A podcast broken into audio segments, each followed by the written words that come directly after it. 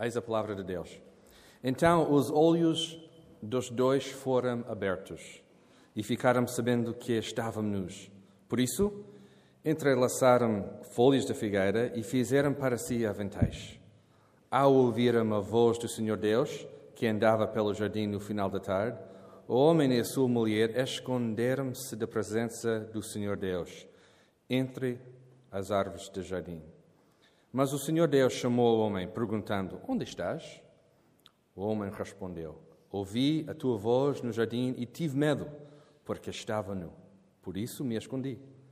Deus perguntou-lhe outra vez: Quem te mostrou que estavas nu? Comeste a árvore de qual te ordenei que não comesses?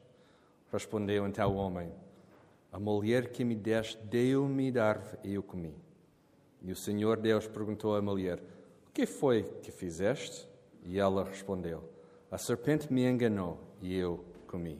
Toda pessoa é como a relva e toda a sua glória como a flor da relva. Seca-se a relva e cai a sua flor, mas a palavra do Senhor permanece para sempre. Deus não criou, não nos criou para viver condenados em pecado, mas livres em Jesus Cristo. A nossa tendência é viver com grandes quantidades de vergonha, do medo e da culpa, tal como Adão e Eva viveram depois de cometerem o primeiro acto de rebelião e desobediência. Hoje, o meu objetivo é explorar, a partir de Gênesis 3, os efeitos do pecado, principalmente a vergonha, o medo e a culpa.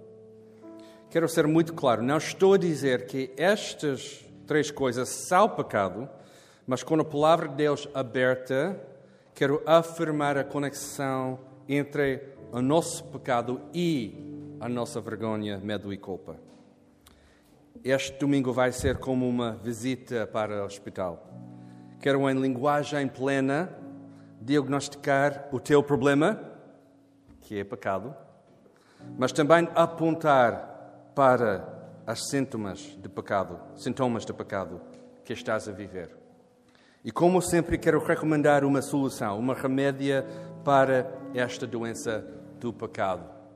A receita, que é o Evangelho, trata não só os sintomas, mas também o problema. Por isso, o primeiro passo é orar. Orar a Deus e pedir que o grande médico das nossas almas possa trabalhar dentro do nosso coração esta manhã. Vamos orar. Oh Pai, obrigado pela oportunidade de abrir a tua palavra esta manhã em Gênesis 3 e explorar os efeitos do pecado. Confessamos que muitas vezes ignoramos os efeitos simplesmente porque não queremos ser confrontados com a raiz, o nosso pecado. Tal como Adão e Eva escondemos da tua presença e ficamos presos com culpa, vergonha e medo. Perdoa-nos, Pai, e dá-nos mais confiança em Jesus para rejeitar pecado e viver dentro do teu plano para nós, para a Igreja. Ajude-me a pregar a tua palavra com convicção e poder, não para agradar homens, mas para a tua honra e glória. Em nome de Jesus, o grande médico que está conosco, para nos curar. Amém. Quero começar precisamente em Gênesis 3, no pecado de Adão e Eva. Imediatamente depois de pecar, imediatamente de pecar, ou seja, rejeitar Deus no mundo que Ele criou, encontramos os efeitos do pecado. E não esquecem, nesta semana, hoje ou esta semana, para enviar as suas perguntas para geral.igrejadalapa.pt. Uh, Quinta-feira queremos falar mais sobre este tema a partir de Gênesis 3, por isso podem enviar qualquer pergunta sobre os efeitos do pecado, pecado, Gênesis 3, qualquer coisa, e quinta-feira vamos ficar juntos novamente para falar sobre estas coisas. Também, você já tem uma folha uh, que eu criei esta semana, que vai ser mais ou menos um resumo uh, do sermão.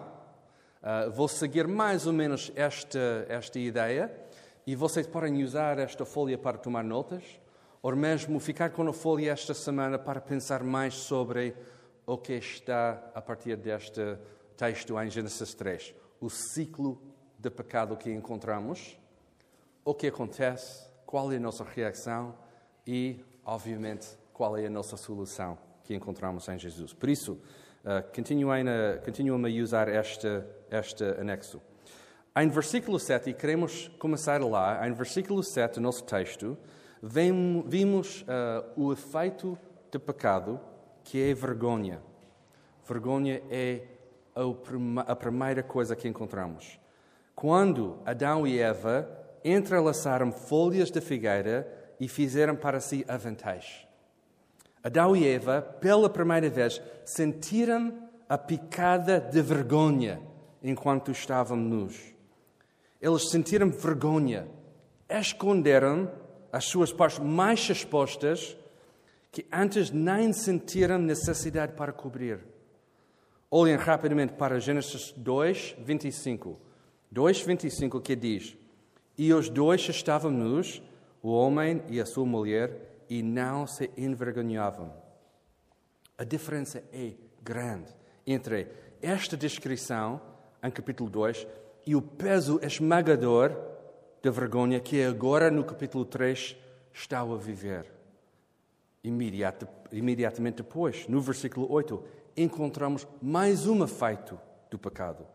Adão e Eva ouviram a voz do Senhor Deus e de novo esconderam-se dele, esta vez com medo, muito medo, que é radicalmente diferente do que a relação que eles tinham e estimavam com Deus antes. Agora, quando Deus chama o homem e pergunta: Onde estás? Qual é a resposta? Versículo 10 diz: O homem respondeu: Ouvi a tua voz no jardim e tive medo, porque estava nu, por isso me escondi. Antes, os dois tinham uma boa relação com Deus, gozando a sua presença e o seu cuidado no jardim com eles. Mas agora, a primeira reação, depois do seu pecado, é esconder fisicamente porque tem medo. O terceiro efeito do pecado que encontramos em Gênesis 3 é a culpa. É a culpa. Nos versículos 12 e 13, encontramos o jogo de culpa. O jogo de culpa de Adão e Eva. Que seria engraçado se, não, se o assunto não fosse tão sério. Seria mesmo hilariante se não fosse tão sério. Começa com uma pergunta, mais uma pergunta de Deus, no versículo 11, que diz: Quem te mostrou que estavas nu? Comeste da árvore que qual te ordenei que não comesses? O homem, em vez de assumir a responsabilidade, diz: A mulher que me deste deu-me a árvore e eu comi. Uma nota importante, importantíssima aqui. Adão, na tentativa de culpar a mulher do pecado, tentou culpar Deus. Em primeiro lugar, antes de culpar a mulher, culpou Deus. Vejam com atenção o versículo 12 e a resposta do Adão. Estou a parafrasear, mas Adão está a responder a Deus dizendo: Bem, tu me deste a mulher. Tu, Deus, me deste a mulher. E olha o que ela fez. Olha o que ela fez para mim. Está a ver a destruição total, completa, que o pecado faz? Já temos vergonha, já temos medo e agora temos, em cima de tudo, Adão que tem a audácia de tentar culpar Deus que foi Deus porque o deu a sua mulher. Incrível. Homens da Lapa, homens da Lapa, fiquem atentos, está bem? Fiquem atentos. Não vou largar este osso durante os próximos meses convosco. Como homens, temos a tendência de, em vez de assumir a responsabilidade do nosso pecado, tentamos culpar as pessoas mais próximas um efeito terrível do pecado. E sempre fazemos isso. Queremos, como homens, responder, não como Adão, quando Deus nos pergunta, mas como Jesus que disse: Não seja feita a minha vontade, mas a tua. Temos então pecado que produz os três efeitos: vergonha, medo e culpa. E na nossa folha podemos ver isso. Pecado que produz estas três coisas em nós. Sempre produz. Pecado sempre produz vergonha, medo e culpa. Então, qual é a nossa resposta natural? Fazemos duas coisas. Em vez de correr para Deus e confessar os nossos pecados, escondemos. É a nossa tendência natural, esconder da presença de Deus. E escondemos dentro da nossa cultura, onde somos aceitos, ou escondemos no nosso conforto, onde escapamos. A nossa tendência é escapar para o nosso conforto quando ouvimos a voz de Deus, a nossa tendência é esconder dentro da nossa cultura, onde somos aceitos. Na nossa cultura, procuramos maneiras de tentar, tentar esconder a Deus. Tentamos encontrar significado na nossa família, nossa educação, nosso trabalho e por aí fora, ignorando a nossa vergonha, medo e culpa. E deixe-me dizer, não há nenhum problema com a nossa família, a nossa profissão, a nossa uh, cultura, o nosso trabalho. Não há nenhum problema com estas coisas. Mas quando escondemos da presença de Deus nestas coisas, temos um grande problema. Porque encontramos nestas coisas uma razão de não ser confrontados com a presença de Deus. Uma figura falsa de quem somos, em vez de ser visto por quem realmente somos. E acabamos no mesmo ciclo de pecado. E no nosso, na nossa folha temos aquele ciclo o ciclo vicioso do pecado que nunca, nunca para. No nosso conforto, procuramos maneiras de tentar esconder a Deus e tentamos aliviar a nossa vergonha, medo e culpa com imensas coisas.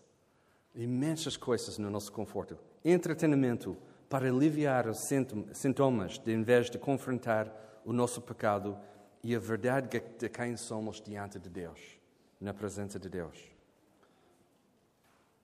Mas ainda temos o elefante que está na sala conosco. Já, já te, temos esta expressão em português, não temos? Ok, boa. Temos o elefante que ainda está na sala. O elefante da vergonha da tua vida. O elefante de, de, do medo da tua vida. O elefante da culpa na tua vida. Não acreditas que tens uma luta com estas coisas? Não acreditas que tens uma luta com estas três coisas? Faz, faz uma avaliação da tua vida, agora, neste momento. Pensa nas decisões importantes na tua vida, as decisões que já fizeste ou tens para fazer, tens de fazer, neste momento. Faz uma avaliação da tua vida, as decisões que tens de fazer ou já fizeste. O que é que fala mais alto na tua cabeça neste momento? o que está a conduzir o processo de fazer decisões na tua vida. Depois da queda, cada ser humano tem este problema, este diagnóstico. Nascemos em pecado e culpa, incapazes de guardar a lei de Deus. Mas também tudo o que achamos que é bom em nós faz parte da queda. Quando Adão e Eva pecaram, 100% deles caíram. E acontece conosco também. E agora, por causa do pecado, não só estamos presos com vergonha, medo e culpa, mas todas as partes do nosso ser são raptas. O nosso entendimento, comportamento, emoções. E esta é a maneira simpática dizer, como o Tiago, com muito prazer, gosta de dizer: estamos tramados. Estamos completamente tramados. Mas como sabemos? Como sabemos? há esperança. Há esperança. Deus não nos deixou na nossa condição, mas enviou Jesus para nos salvar. Em Cristo recebemos perdão, graça e misericórdia. Na sua cruz, Jesus afastou a nossa vergonha, medo e culpa. Naquela cruz, Jesus fez o que não podíamos fazer. Em vez de viver condenados, estamos livres em Jesus Cristo. Em vez de sentir a picada da vergonha por causa dos nossos pecados, vivemos como filhos e até herdeiros de Deus. Em vez de ter medo, temos a paz de Cristo no nosso coração. Romanos 8:1 diz que agora já não há condenação alguma para os que estão em Cristo Jesus. E por causa da relação que agora temos em Cristo, nada nos poderá separar do amor de Deus que está em Cristo Jesus, nosso Senhor, diz Romanos 8, 39. A vitória de Jesus na cruz é tão completa que renova totalmente o que foi perdido na queda. O trabalho de Jesus na cruz é tão completo que ele restaura totalmente a nossa relação com Deus. A graça de Deus derramado através do seu sacrifício afasta a nossa vergonha, medo e culpa. Sentes a picada da vergonha na tua vida? Jesus afastou. Sentes a picada do medo na tua vida? Jesus afastou.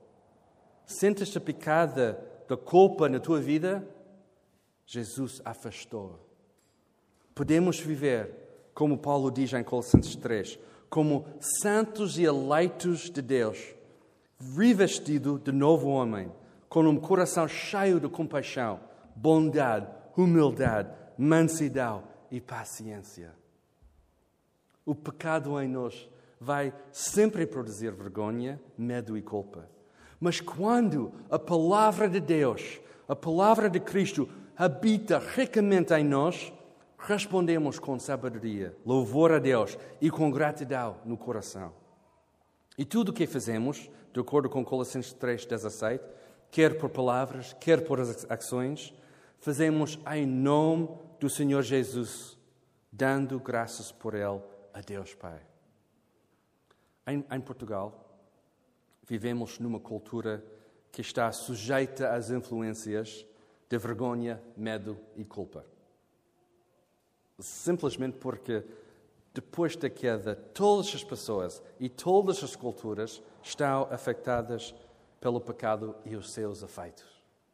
Mas o que encontramos mais no nosso dia a dia aqui em Portugal são, na minha opinião, as influências do medo e da culpa, especialmente do medo e da culpa. Sim, claro, temos vergonha também. Uh, mas não sei porquê, mas uh, na, na nossa cultura às vezes uh, afastamos um bocadinho da vergonha dizer, ah, esta pessoa não tem vergonha. Não temos um problema de assumir a vergonha, às vezes, né? Mas o que encontramos mais é medo e culpa. Duas coisas que são difíceis. Temos uma mistura da culpa da Igreja Católica Romana e o medo da Europa continental que juntos produzem um peso enorme sobre as nossas vidas na nossa cultura, dentro da nossa cultura. Num canto temos o peso esmagador da culpa, que diz que não somos livres e temos de trabalhar para obter a favor e a graça de Deus. E não podemos escapar desta realidade. No outro canto temos o medo de um velho continente, Europa, que viveu durante séculos e séculos muita guerra, tantas incertezas, com a imbalança do poder e a incapacidade de sair deste ciclo, de tentarem ser livres de Deus, especialmente durante o último século. Mas o que me interessa não é a nossa cultura, importante que seja, e temos de lembrar onde é que estamos e, e, e as, os problemas da nossa cultura. Mas para mim, o que é crucial é o nosso coração. É o nosso coração esta manhã. Se, como cristãos, vivemos cheio de vergonha, do medo e da culpa, significa que ainda não valorizamos o sacrifício de Cristo e o seu poder para destruir os efeitos do pecado na nossa vida.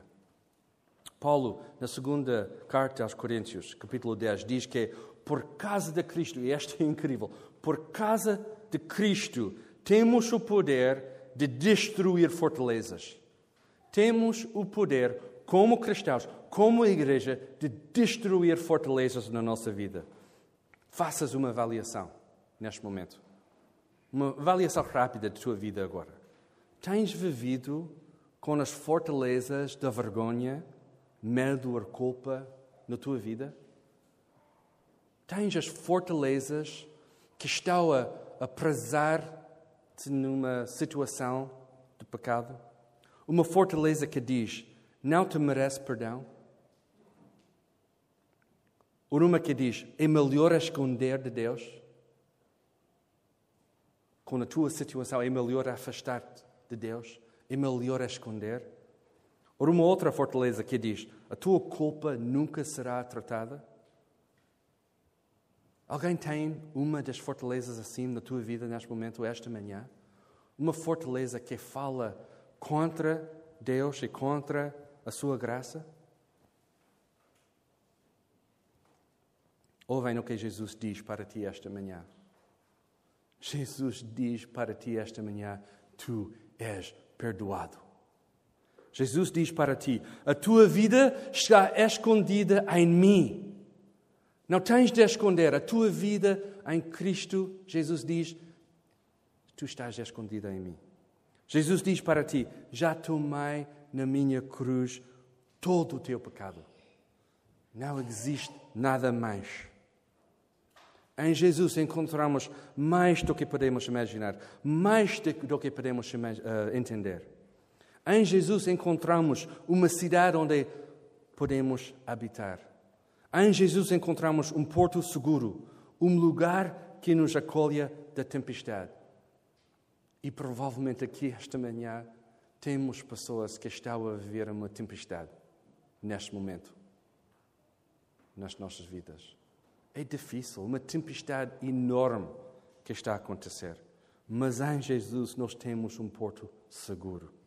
Em Jesus encontramos o grande médico das nossas almas que pode transformar e curar o pecado do nosso coração, afastando a vergonha que sentimos, afastando o medo, afastando a culpa. Em Jesus encontramos o grande médico de nossa alma. Em vez de medo, temos a certeza que Cristo comprou por nós. Em vez de vergonha, temos valor como filhos de Deus amados e verdadeiramente valorizados. Em vez de culpa, temos perdão, a misericórdia de Deus e a sua graça que nos dá muito mais do que podemos imaginar. Como Efésios 3, 20 diz, além do que pedimos ou pensamos. Para terminar, não, não quero vender uma coisa fácil ou rápida esta manhã o processo de rejeitar pecado e os seus efeitos vai continuar até a tua morte ou a segunda vinda de Jesus. Esta não é fácil. Rejeitar pecado e confiar mais em Jesus é um processo difícil. Temos de lutar como a igreja, irmãos. Temos de lutar cada dia. Mas em Cristo encontramos o que é necessário para fazer este combate esta manhã. Em Jesus encontramos um Salvador que nós precisamos. E aqui está o encorajamento. Jesus está conosco. Jesus está conosco nesta batalha. Ele, cada hora, cada dia, está aqui para nos ajudar. Romanos 5 diz que o pecado entrou no mundo por um só homem mas também por um só acto de justiça veio a graça sobre todos os homens para a justificação que produz vida. Em este homem de Jesus, nós temos a graça de Deus, temos a nossa justificação e agora temos a nossa santificação que está a ser feito através do Espírito Santo. Agora, em Cristo, podemos afirmar que a morte foi engolido pela vitória.